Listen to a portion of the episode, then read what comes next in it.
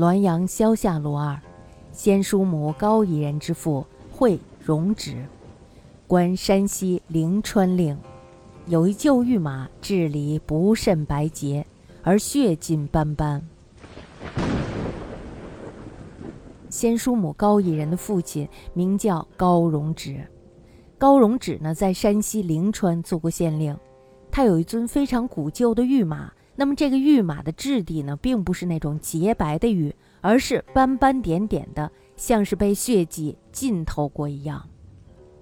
那么他用紫檀木呢，为这个玉马做了一个底座，经常放在书案上。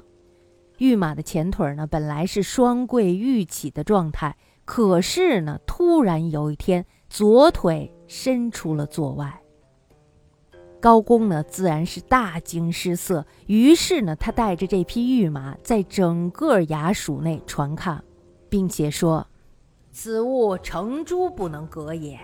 这个东西啊，恐怕连程颐和朱熹都解释不清楚。”那么这时呢，一个师爷就说了：“凡大物久则为妖，得人精气多，亦能为妖。此理亦明，无足怪也。”凡是大件的物品，年代久了就会兴妖作怪；得到人的精气多了，也能够兴妖作怪。那么这个道理啊，非常简单，所以呢，不足为奇。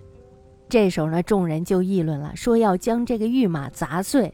可是呢，高公却一时犹豫不决。第二天呢，玉马的左腿又屈入了座内，恢复了原形。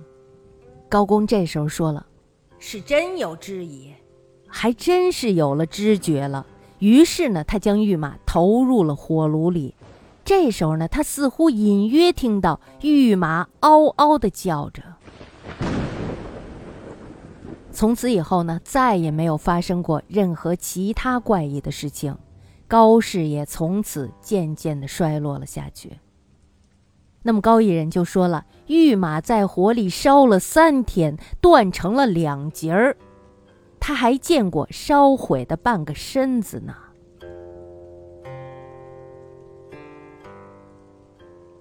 还有这么一件事儿：武清王庆陀曹家大厅的柱子，忽然呢，这个柱子上长出两朵牡丹花来，一朵呢是紫色的，另外的一朵呢则是碧绿色的。花瓣中的脉络呢，好像是金丝一样，花叶繁茂下垂。过了七八天以后呢，才枯萎凋谢。花的根呢，从柱子里穿了出来，与木柱的纹理相连。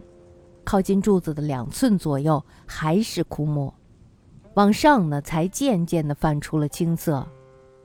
先母太夫人呢，是曹氏的外甥女儿，小时候呀，亲眼见过听柱的牡丹。当时呢，都说是吉兆，可是呢，我的外祖父雪峰先生却说。